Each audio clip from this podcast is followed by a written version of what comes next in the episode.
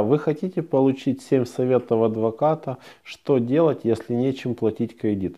Тогда не переключайтесь. С вами Тарас Юрист на моем канале и в этом видеоролике вы получите 7 советов практикующего адвоката, о том, что делать, если у вас нет денег для того, чтобы оплачивать кредит. Первый совет. Я его даю всегда всем людям, которые ко мне обращаются за консультациями. Самое главное успокоиться и не переживать. Осознать тот факт, что у вас нет денег для того, чтобы оплачивать кредит. И понять для себя, что есть гораздо более важные вещи в этой жизни, чем оплата кредита. Это та же самая покупка, к примеру, продуктов, покупка лекарств. Поэтому я всем советую успокоиться успокоиться и не переживать. Второй совет. Не реагируйте на угрозы коллекторов и сотрудников банка. Вы должны для себя что понять, друзья мои. То, что все эти угрозы, которые исходят от коллекторов, это все просто угрозы.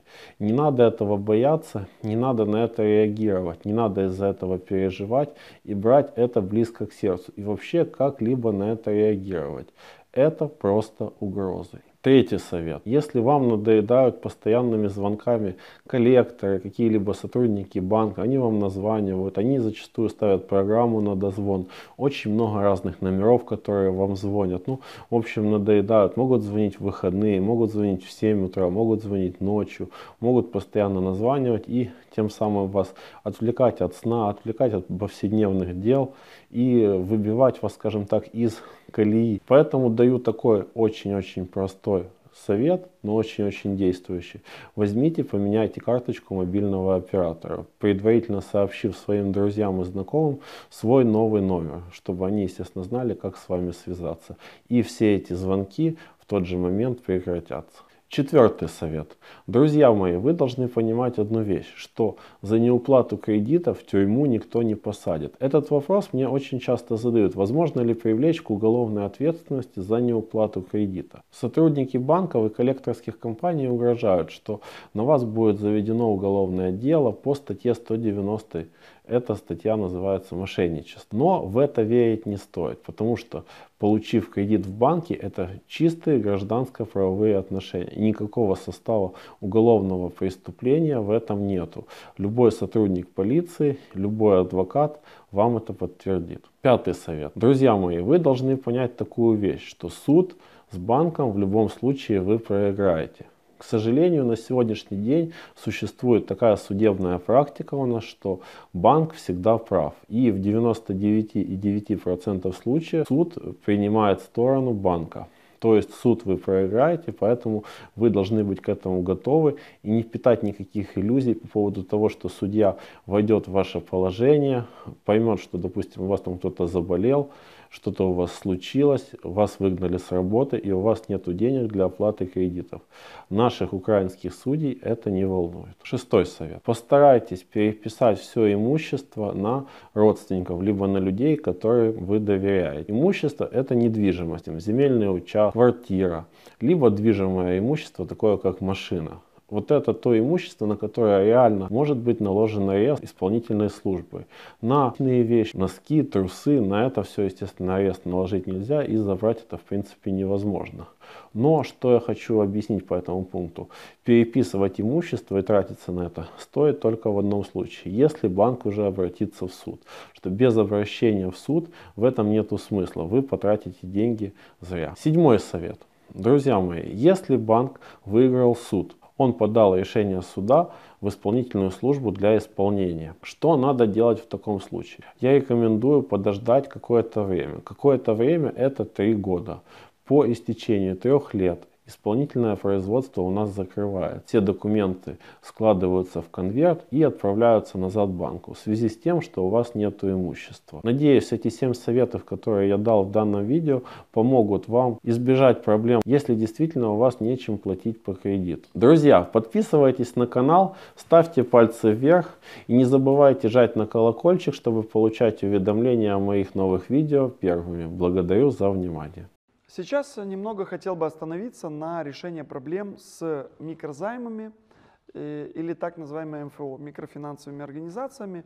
Еще сюда также в эту степь идет и термин онлайн-кредиты. То есть речь идет о любых займах, которые 2, 3, 5 тысяч гривен. которые делаются достаточно быстро, либо в торговых сетях, либо онлайн.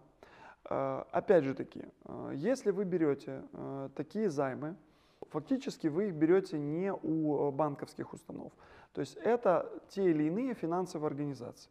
И, как правило, когда вы берете деньги в таких организациях, у вас достаточно высокая процентная ставка. Поэтому, ну, наверное, если вы не готовы да, и не даете себе отчет, что вы можете обслужить такие налоговые обязательства, лучше их вообще не брать. Но если уже так случилось, что вы их взяли, э, четко понимаете, что просрочка таких обязательств понесет за собой накручивание очень больших процентных, э, процентных и штрафных санкций. И э, эти организации в первую очередь рассчитывают на это. То есть как только вы попадаете в просрочку, вас начинают достаточно агрессивно и жестко прессовать исходя из чего запугивают, люди впадают в депрессию и носят, носят, носят, носят туда деньги. То есть регулировать вопрос нужно юридически.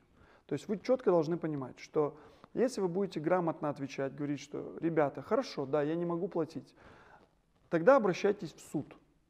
Вот ждите суда. И четко это э, регламентируйте тем, кто вам звонит. И тогда они уже будут пытаться решать ваш вопрос более адекватно. И параллельно с этим вы можете также говорить, вот я готов заплатить несколько тысяч гривен, вернуть то, что взял, больше не могу. И они с очень большой долей вероятности будут идти на эти уступки. Но вам главное четко говорю, что э, понимать это, переводить, э, когда вас начинают, э, так сказать, запугивать все это в судебную плоскость и говорить ваши условия.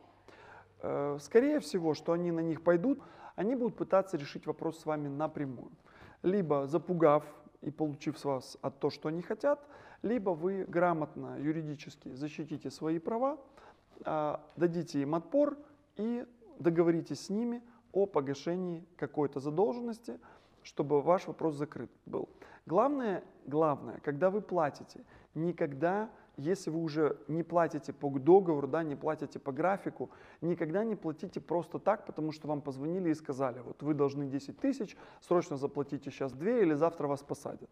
Если вы уже нарушили график, платить надо что-либо только при подписании либо какого-то нового договора, в котором у вас будет новый график, либо если вы говорите, вот у меня есть 5000 гривен, я готов их заплатить, закройте мне долг, вы платите их только тогда, когда вам гарантируют, что выдадут бумагу о закрытии кредита, о том, что претензий к вам больше не будет.